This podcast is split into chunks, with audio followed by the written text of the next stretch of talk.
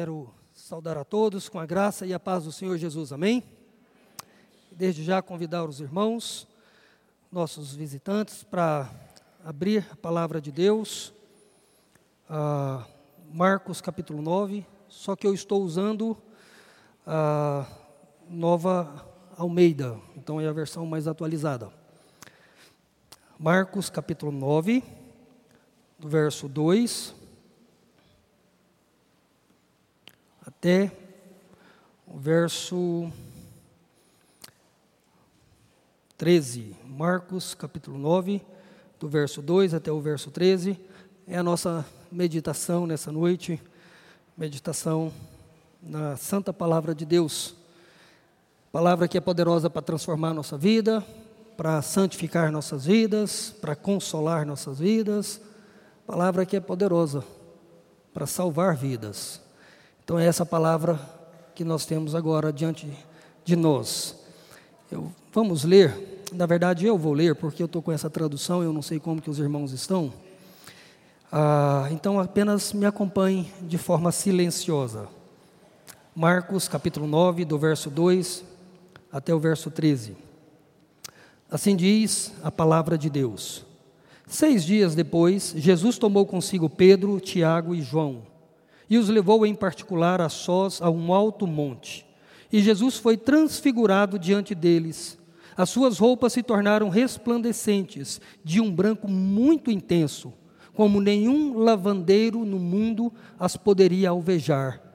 E lhes apareceu Elias com Moisés, e estavam falando com Jesus. Então Pedro, tomando a palavra, disse a Jesus: Mestre, bom é estarmos aqui façamos três tendas, uma para o Senhor, outra para Moisés e outra para Elias, pois não sabia o que dizer, por estarem eles apavorados. A seguir, veio uma nuvem que os envolveu, e dela veio uma voz que dizia: Este é o meu filho amado, escutem o que ele diz. E de repente, olhando ao redor, não viram mais ninguém com ele a não ser Jesus. Ao descerem do monte, Jesus lhes ordenou que não divulgassem as coisas que tinham visto, até o dia em que o Filho do Homem ressuscitasse dentre os mortos. Eles guardaram a recomendação e perguntaram uns aos outros o que seria esse ressuscitar dentre os mortos. Então perguntaram a Jesus: Por que os escribas dizem ser necessário que Elias venha primeiro? Jesus respondeu: Elias vindo primeiro restaurará todas as coisas. Como então está escrito sobre o filho do homem que sofrerá muito e será desprezado? Eu, porém, lhes digo que Elias já veio e fizeram com ele tudo o que quiseram, como está escrito a respeito dele. Essa é a porção, vamos orar mais uma vez. Ó oh Deus, obrigado pela tua palavra, obrigado pelo teu Espírito Santo que ilumina as nossas mentes, que nos ajuda e que nos capacita a compreender, ó oh Deus, a santa palavra do Senhor. E mais uma vez nós nos colocamos em submissão a Ti, em total dependência do Senhor, com o desejo de compreender mais a Tua palavra e que essa compreensão da Tua palavra possa promover vida, possa promover restauração, possa promover cura, possa promover, ó oh Deus, todas as bênçãos que nós necessitamos. E o Senhor sabe, o Senhor conhece nossos corações e sabe daquilo que cada pessoa que aqui está precisa. Por isso, que teu Espírito possa fazer, ó Deus, o que eu não consigo. Fazer com que essas verdades, ó Deus, sejam aplicadas a cada coração. E que o Espírito Santo também me ajude a expor com fidelidade a palavra do Senhor. Em nome de Jesus. Amém. Pois bem, nós estamos ah, ontem completando 197 anos de independência do Brasil, correto? 1822, 7 de setembro de 1822, famosa frase, né, independência ou morte. Talvez teria sido melhor não termos essa independência.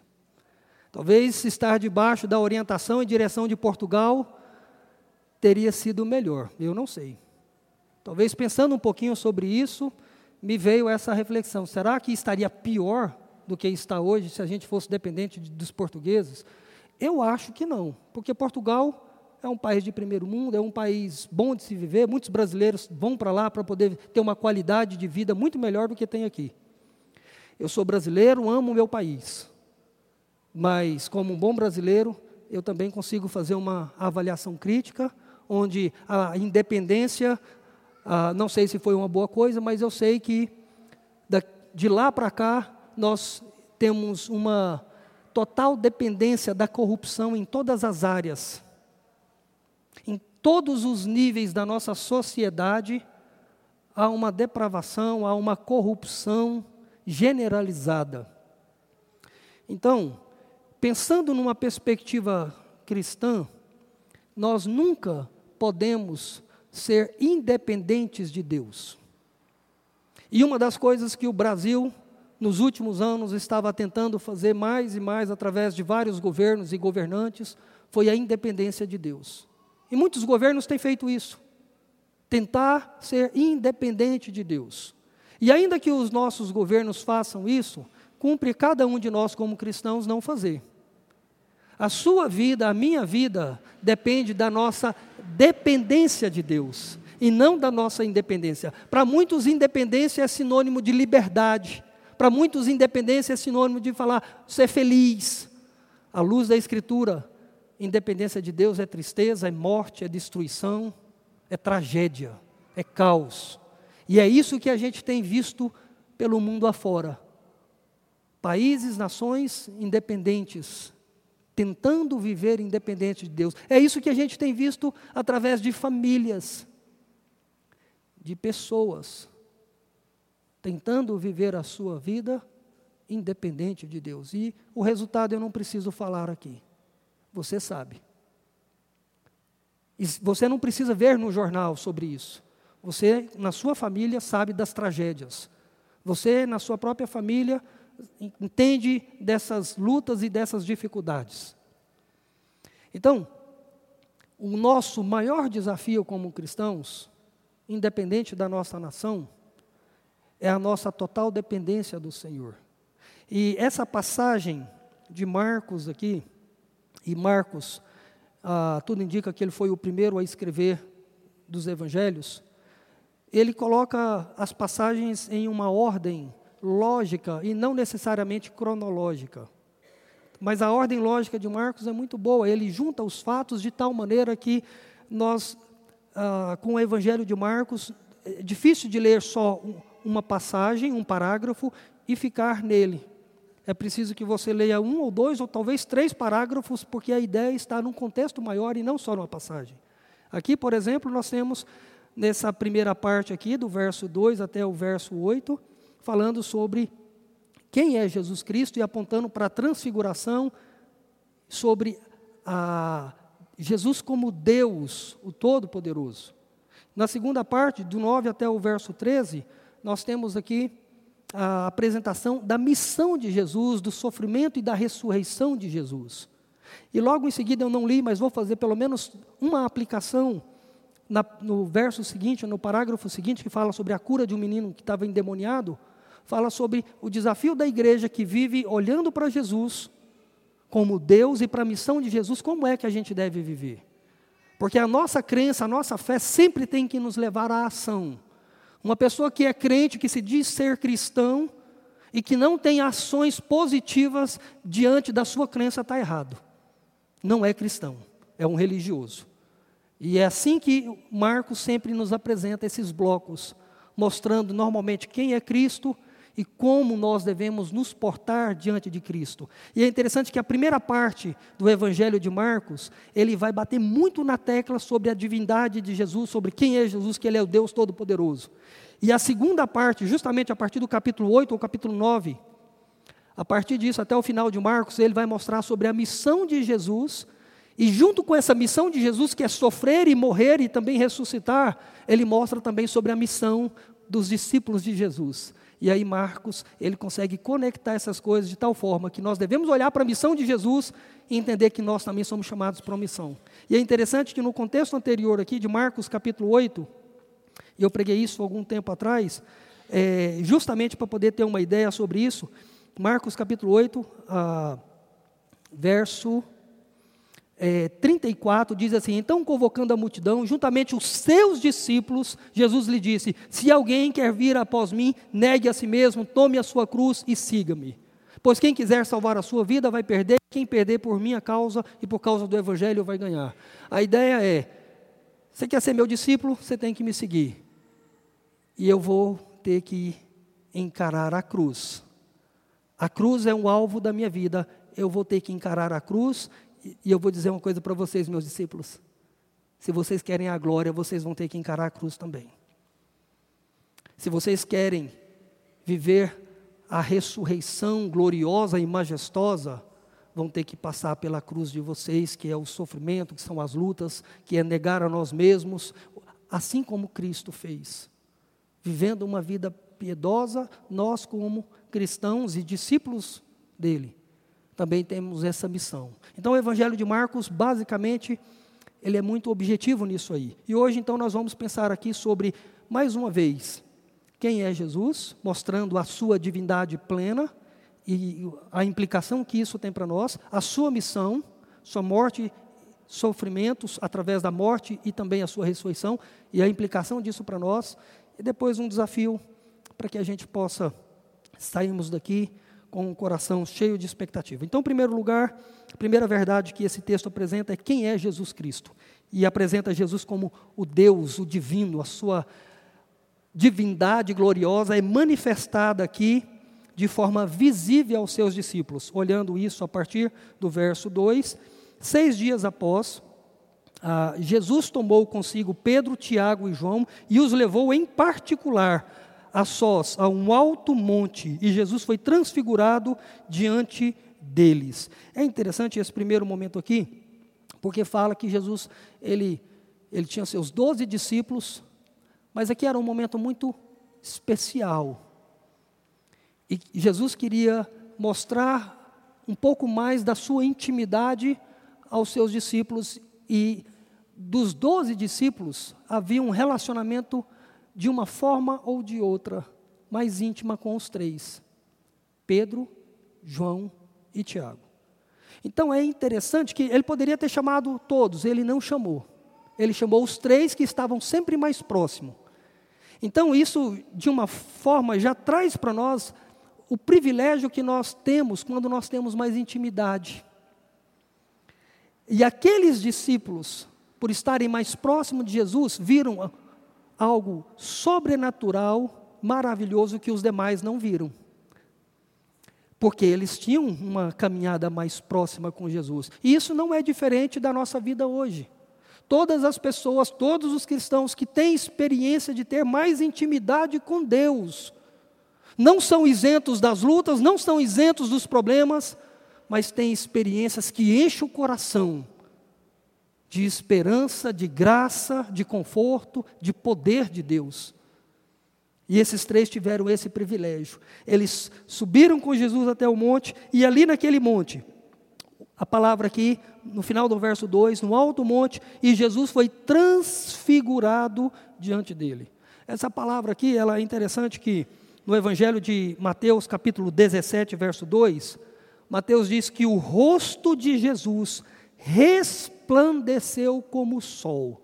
Na visão de Marcos, ele foi mais resumido e diz: Jesus transfigurou. Mateus é mais específico, ele diz que o rosto de Jesus resplandeceu mais que o sol. Só para mostrar aqui. E é interessante que, segundo Pedro 1,16, o apóstolo Pedro narrando lá na frente o que ele teve nessa experiência, em 2 Pedro 1,16, Pedro diz: Nós mesmos fomos testemunhas oculares da Sua majestade. Então, a transfiguração de Jesus foi para mostrar para os seus discípulos que Jesus de fato era o Filho de Deus e não apenas um profeta. Porque um contexto anterior do capítulo 8, Jesus pergunta aos seus discípulos: Quem diz o povo ser o filho do homem? E os discípulos disseram: Ah, alguns dizem que é João Batista, outro Elias, outro qualquer profeta. E ele pergunta: E vocês? O que, que vocês me dizem? E aí Pedro diz: Tu és o Cristo, filho de Deus vivo.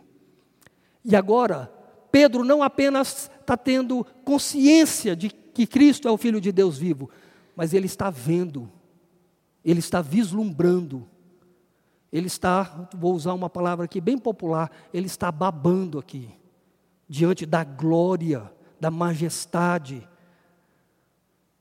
de Cristo. E é interessante que, quando se fala sobre essa transfiguração, é muito importante que Jesus, quando ele se fez homem, quando ele se encarnou, no Evangelho de João é muito claro essa narrativa, ele nunca deixou de ser Deus, como também diz Filipenses capítulo 2 que Jesus, sendo Deus, ele não usurpou sendo o próprio Deus, mas sendo ele é Deus, ele nunca deixou de ser Deus, mas ele se esvazia e se faz homem. Algumas pessoas entenderam que o fato dele se esvaziar e ser homem, ele deixou de ser Deus. Não, isso é uma grande inverdade e mentira. Ele nunca deixou de ser Deus, mas quando ele assume a humanidade, ele pega a sua glória majestosa e Deus soberanamente, ele consegue ocultar no seu corpo toda a sua divindade. Então ele oculta isso, está guardado, ele não vai estar manifestando, só depois da ressurreição. Mas aqui ele está dando, vou usar uma outra palavra popular, ele está dando uma palhinha, ele está dando aqui uma, uma, uma o quê? Me ajuda aí. Hã? Mais do que tá, uma amostra, essa é a palavra. Ele está dando uma amostra da sua glória, de que Ele é. Então, quando ele faz essa, dessa transfiguração e os discípulos têm essa deslumbração de quem é Cristo, o Filho de Deus, olha só a, a resposta deles, logo que isso aconteceu no verso 3, as suas roupas se tornaram resplandecentes, de um branco muito intenso, e o Marcos, o evangelista Marcos, ele diz: como nenhum lavandeiro no mundo as poderia alvejar. Eles apareceu, aí mostra aqui Elias, é interessante essa ideia, aparece Elias com Moisés e estavam falando com Jesus. Então aqui nós temos dentro dessa transfiguração, dessa amostra que Jesus está revelando quem Ele é, o Filho de Deus glorioso, perfeito, soberano sobre todas as coisas, de repente aparece Elias e Moisés. E a grande questão é: por que Elias e Moisés? Por que não outros? E a resposta é, é clara: Moisés era o representante do Pentateuco, da lei. Elias era o representante dos profetas os dois grandes líderes no Antigo Testamento. E os dois líderes que, literalmente, textos bíblicos a respeito de Moisés apontando para Jesus, textos bíblicos a respeito de Elias apontando para Jesus como Messias. Então, quando aparece Moisés e Elias conversando com Jesus, eles estão, e é interessante que no Evangelho de Lucas, ah, narra que essa conversa no Evangelho de Marcos e Mateus só diz que eles estavam conversando, mas Lucas é mais detalhista aqui. E Lucas diz: os quais apareceram em glória, tanto Elias e Moisés, falavam da sua partida. Lucas, 19, é, Lucas 9, verso 31. Então diz que Moisés e Elias falavam com Jesus a respeito da sua partida, que ele estava para cumprir em Jerusalém.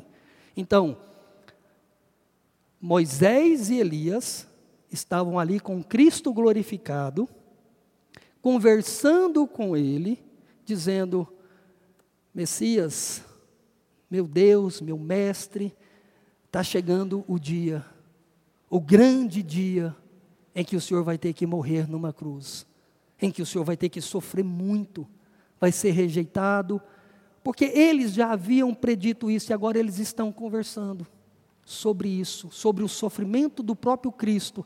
E é interessante que o fato de Moisés e Elias estarem conversando é uma das grandes verdades que nos ensina a respeito daqueles que morrem e que estão plenamente conscientes no céu.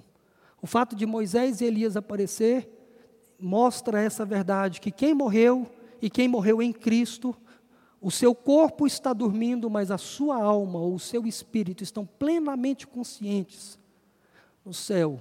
E Deus trouxe esses dois justamente permitiu que ali Pedro, João e Tiago pudessem presenciar isso e registrar isso, para que ficasse mais essa verdade para nós, para sustentar o nosso coração, para sustentar a nossa fé, com essa esperança gloriosa e majestosa de que aqueles que morrem crendo em Cristo, eles estão na glória com Cristo e estão aguardando a sua ressurreição, mas isso fica para um outro dia. A grande questão aqui é que Moisés e Elias, eles estavam testemunhando que Jesus é o Cristo, é o Filho de Deus vivo. Só que os discípulos ainda entenderam isso errado. Olha só a mentalidade dos discípulos de vislumbrar isso e essa dificuldade dos discípulos também remete às nossas dificuldades diante de muitas vezes da palavra de Deus, da gente não entender, da gente não compreender algumas coisas que estão claras, mas a gente às vezes não compreende. Demora aí um dia, dois dias, um mês, dois meses para compreender algumas coisas. E aqueles discípulos, diante dessa manifestação, olha só a resposta deles, como eles não entenderam o que estava acontecendo no primeiro momento.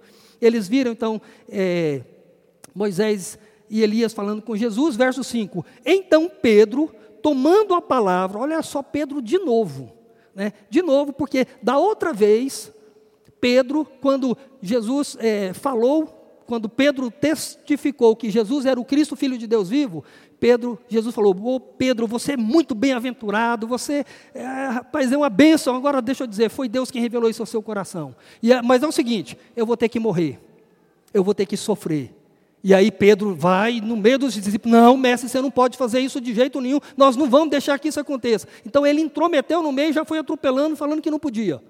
E Jesus vai e corrige ele, dizendo, arreda Satanás, Pedro, o que você está falando, é, isso é boca de Satanás. Chega para lá, você está errado. E mais uma vez Pedro aqui, mais outra bobeira. E ele diz aqui no verso 5, é, então Pedro, tomando a palavra, disse a Jesus, mestre, bom estarmos aqui, façamos três tendas, uma para o Senhor, outra para Moisés e outra para Elias. Só que o verso 6, o próprio Marcos diz como é que estava a cabeça de Pedro. Pois não sabia o que dizer, pois estavam o quê? Apavorados. Diante daquela manifestação, o texto usado, a palavra usada aqui, eles estavam é, apavorados, estarrecidos diante daquilo. E Pedro não sabia o que falar, falou besteira. Então, o que, que a gente precisa aprender aqui? Não fala quando você não sabe o que vai falar. Fica calado. Se você não tem convicção, fica calado, pensa direitinho para depois falar, para você não falar besteira. Porque quando você fala sem pensar, Pedro, por duas vezes, aqui é a segunda vez, está falando besteira. Tinha acabado de fazer uma coisa boa, depois fez besteira. E aqui ele faz uma besteira. E ele faz duas besteiras, na verdade. Né? A primeira aqui no sentido de, de querer fazer uma tenda e ficar ali curtindo a vida. Né? Calma aí, Pedro. Tem muito mais o que fazer, não é hora, não é momento de ficar curtindo a vida, de ficar descansando e só adorando a Deus. Não, tem mais do que isso para poder. A gente precisa adorar a Deus, mas não dá para ficar em cima do monte. É preciso descer do monte. Tem coisas para se fazer. Então, houve esse equívoco da parte dele. Estava tão bom, tão maravilhoso, vamos ficar aqui. Não é assim que a gente, em alguma situação, fala assim: Podia mudar, podia a gente sempre ficar desse jeito, mas não vai ficar sempre desse jeito. Férias, né? Quando a gente sai de férias, ou quando a gente vai para um lugar gostoso, um final de semana, a ideia está tão bom, está maravilhoso. Aí você pensa, ah, tem que voltar. Tem que voltar. Tem que voltar. Tem que voltar. A nossa vida, a gente tem que voltar. Ainda nós não chegamos no paraíso, ainda não chegamos no novo céu, na nova terra. Deus vai nos dar momentos bons só para trazer um refrigério e renovar a força e o gás. E aí tem que voltar, e tem que trabalhar, e tem que ralar, e tem que sofrer mesmo. Tem jeito não. Nessa vida pecaminosa, o desafio é esse mesmo. E aí, esse foi o primeiro erro. O segundo erro, mais grave ainda, é querer equiparar Jesus com Moisés e Elias. Fazer uma tenda para cada um, Pedro está dizendo, está equiparando Moisés, Elias e Cristo. Não dá para equiparar. E aí, é interessante que logo que ele tenta fazer isso, a consequência, o resultado que nós temos aqui, verso 7, a seguir veio uma nuvem que os envolveu, e dela veio uma voz que dizia: Este é o meu filho amado, escutem o que ele diz. eles entenderam perfeitamente que essa voz era uma voz de Deus. era uma voz, a mesma voz. Quando Jesus Cristo foi batizado, Logo naquele momento, o Espírito Santo, como uma pomba, veio sobre ele para mostrar a capacitação, e essa voz também veio do céu: Este é o meu filho amado. É ele. Não é Moisés, não é Elias, não é Abacuque, não é Fulano, não é Ciclano, é ele. Todos os outros falam dele, e é ele que vocês têm que obedecer. É Ele que vocês têm que seguir. Ele é o meu filho amado. Ele é o meu único e unigênito filho, que veio para dar a vida, que veio para morrer, sendo Deus o Todo-Poderoso. É Ele, não é mais ninguém. Então, quando tentamos comparar ou equipar, equiparar Jesus com qualquer pessoa que seja, ou com qualquer coisa que seja, a gente perde tudo. Não perde alguma coisa, não. Perde tudo. Tudo. Não existe salvação crendo em Cristo e alguma coisa mais para que a gente possa ser salvo. Se você ouvir alguém falar que para você ser salvo, para você ter a vida eterna, você precisa de Cristo e precisa participar da igreja presbiteriana de Boas Novas, de de Vila Formosa, ou da Igreja Presbiteriana de Boas Novas, ou da Igreja Presbiteriana Bom Pastor, ou qualquer outra igreja, ou da Igreja Batista, da Assembleia de Deus, ou de qualquer outra igreja, está errado, está fora. Nenhuma igreja, nenhum outro pastor, nenhum outro apóstolo, nada, nada. O grande desafio aqui é só Cristo, Ele, e Ele está mostrando a transfiguração, é para mostrar essa grande verdade. Então, diante disso, essa voz maravilhosa e bendita sobre a transfiguração, afirmando, não apenas Moisés e Elias afirmaram que Jesus é o Filho de Deus, mostrando a divindade dele, mas essa voz do céu, do Pai, testificando isso. A grande aplicação que nós temos aqui sobre a, a transfiguração. Primeiro, falar de transfiguração, é, é, esse momento único e exclusivo aqui aponta para duas verdades. A transfiguração, literalmente, ela queria dizer, ensinar duas coisas. Primeiro, apontava para a ressurreição de Cristo. É interessante que no contexto anterior, no capítulo 9, verso 1, que faz parte do contexto anterior e faz parte desse contexto, 9, verso 1 diz assim: Dizia-lhes ainda: Em verdade lhes digo, dos que aqui se encontram, existem alguns que não passarão pela morte, até que vejam ter chegado com poder o reino de Deus. Quando é que eles viriam o reino de Deus chegar com poder? E Jesus falando que, que aqui, no meio daqueles discípulos que convivia com ele, ele afirmou: que muitos de vocês verão o reino de Deus chegar com poder. Então, aí logo em seguida ele sobe para o monte, há essa transfiguração. Então, essa transfiguração aponta em primeiro lugar para a ressurreição de Jesus.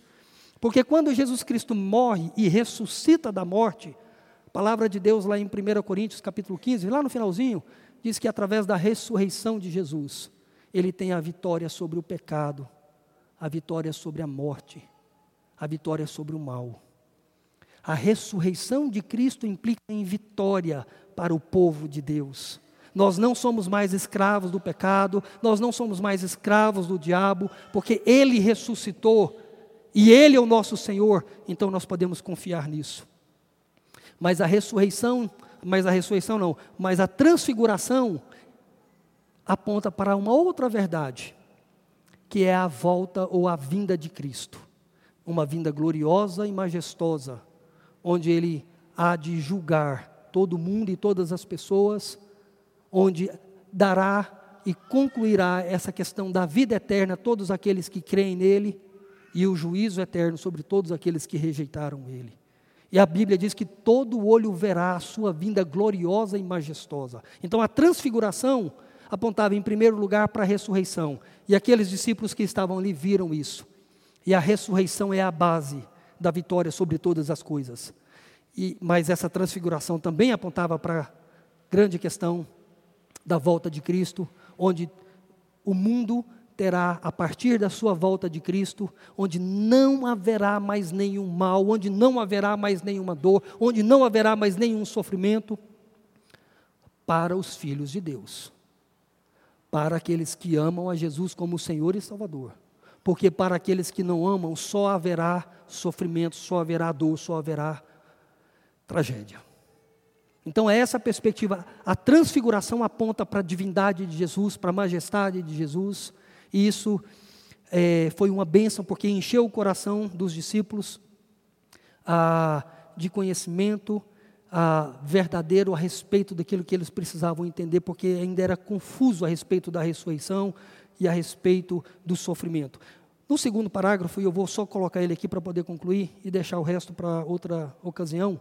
Nesse segundo parágrafo aqui, do verso 9 até o verso 14, até o verso 13, na verdade, fala sobre a vinda de Elias, e aí diz o texto aqui: Ao descerem do monte, Jesus lhe ordenou que não divulgassem as coisas que tinham visto, até o dia em que o filho do homem ressuscitasse dentre os mortos. Eles guardaram a recomendação, perguntando uns aos outros o que seria esse ressuscitar dentre os mortos. Então, primeiro de tudo, eles desceram do monte, e enquanto estavam, na verdade, descendo do monte, eles Jesus falou para eles: não vão dizer o que vocês viram agora.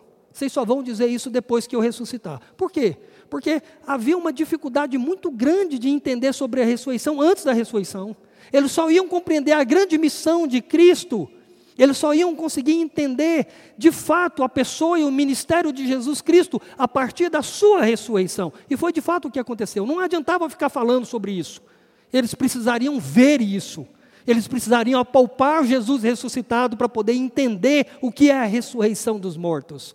Então Jesus disse: vocês não vão comentar isso até que eu ressuscite, aí depois vocês vão falar.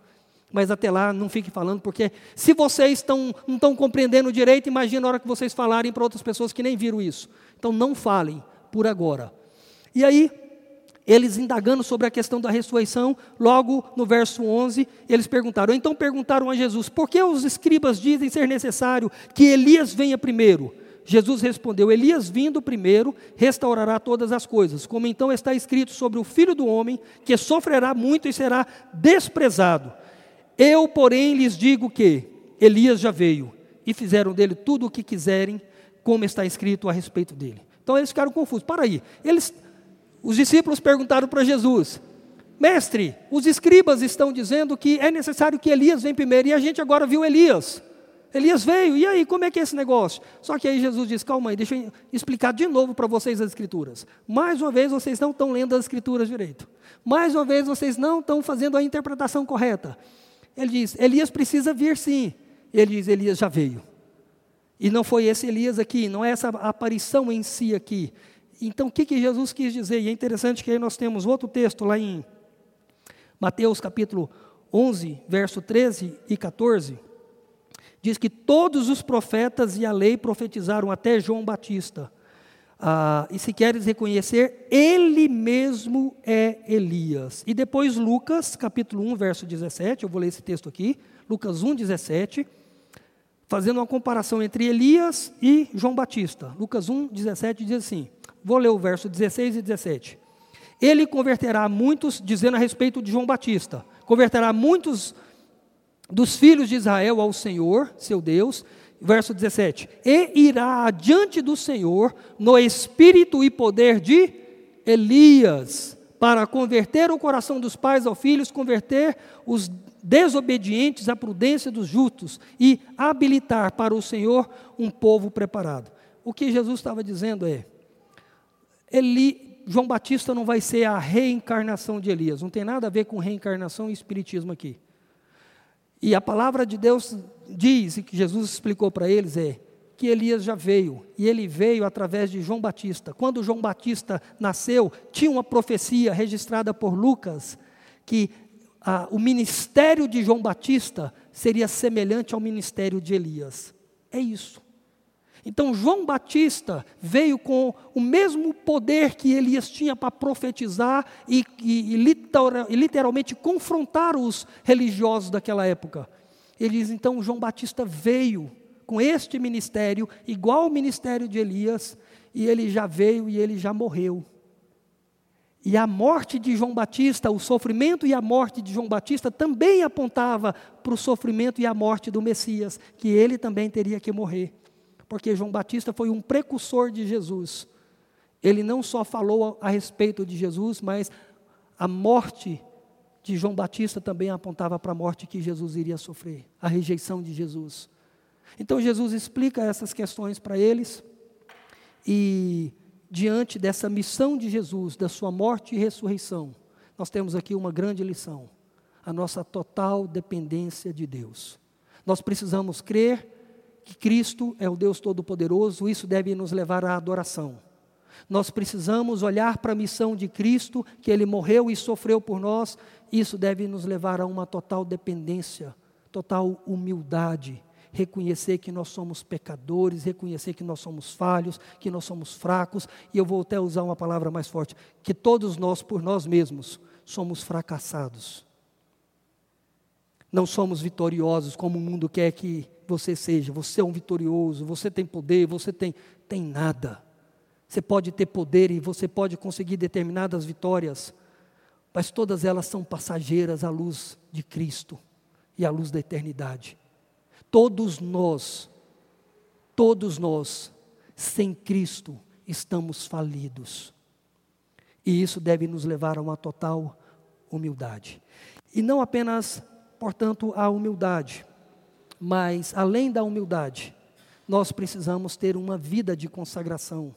E sobre essa vida de consagração, próximo domingo, se Deus permitir, eu concluo mostrando aqui do verso 14 até o verso 29 sobre a questão desse jovem que tem um demônio sobre a vida dele e os discípulos eles não conseguem expulsar, os discípulos não conseguem fazer o que eles deveriam fazer. E Jesus ali traz ensinamentos preciosos para a nossa vida sobre não basta nós crermos que Jesus é o Todo-Poderoso, Ele é. Não basta crermos na sua missão, que ele morreu e ressuscitou porque ele fez isso. Mas mais do que ter consciência disso, é preciso ter uma disposição do nosso coração de poder servir a esse Deus que deu a vida por nós e o nosso desafio é entregar a nossa vida para ser bênção na vida de outras pessoas, e é isso que ele vai dizer aqui na sequência do texto, sobre a importância de uma vida consagrada, sobre a importância de uma vida onde nós temos uma fé que não é teórica, que é uma fé prática, uma fé que depende, uma fé que confia, uma fé que serve. Vamos orar, colocar nossas vidas diante do Senhor.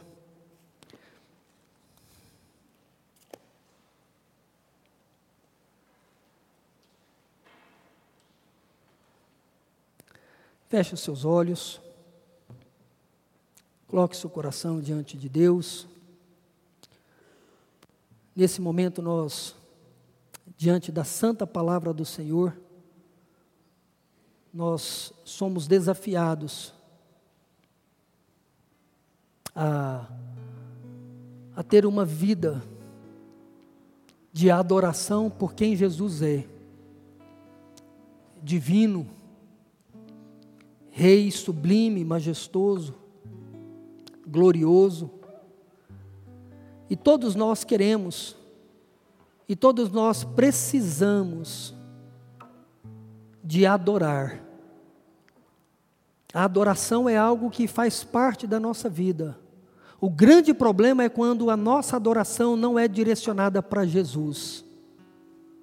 O grande problema é quando a nossa adoração é direcionada para os bens materiais, o desejo de ter as coisas, quando a nossa adoração é direcionada para o lazer, o desejo de apenas divertir e divertir,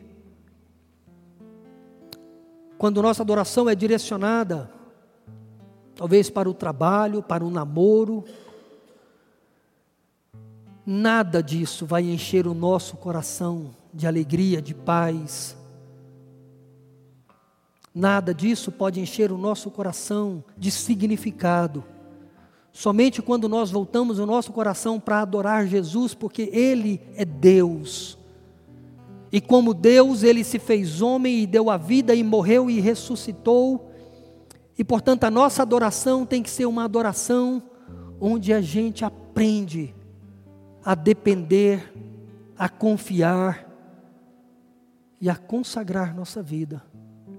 Que Deus te ajude, que Deus nos ajude a cada um de nós, que durante essa semana a verdade da palavra de Deus, de quem Jesus é, o Deus Todo-Poderoso, o Deus que se fez homem, mas é o Deus da glória, que morreu, mas que ressuscitou, e que está à destra de Deus o Pai, e que está reinando poderosamente sobre a sua vida, sobre a sua família, sobre este mundo tenebroso, mas Ele está reinando. E a sua vida, a minha vida, não está aí pelo acaso, sendo dirigida pelo acaso, sendo conduzida por nós mesmos. Não. Que a palavra de hoje possa servir para o seu coração de entender que Deus está governando a sua vida. E Deus quer que você, acima de tudo, possa não apenas conhecer a respeito dEle, mas que você possa ter experiência pessoal com Ele. Assim como Pedro, João e Tiago tiveram o privilégio de poder testemunhar tiveram o privilégio de poder adorar a Jesus ali, em intimidade profunda, que você também na sua casa, que você também na igreja, que você talvez no seu trabalho, por aí andando, mas orando e buscando a presença do Senhor, Deus também possa se revelar de forma maravilhosa ao seu coração. E encher a sua vida com o Espírito Santo, para que a sua vida seja conduzida, direcionada em tudo para a glória de Deus. Que a bênção de Deus, o Pai, o Todo-Poderoso, a graça maravilhosa de Jesus, o Cristo, o Filho de Deus, que morreu, mas ressuscitou, e que o poder do Espírito Santo poder que consola, que conforta. Assim que a bênção do Pai, do Filho e do Espírito seja derramado hoje e para todo sempre sobre a sua vida, sobre a sua família. Amém.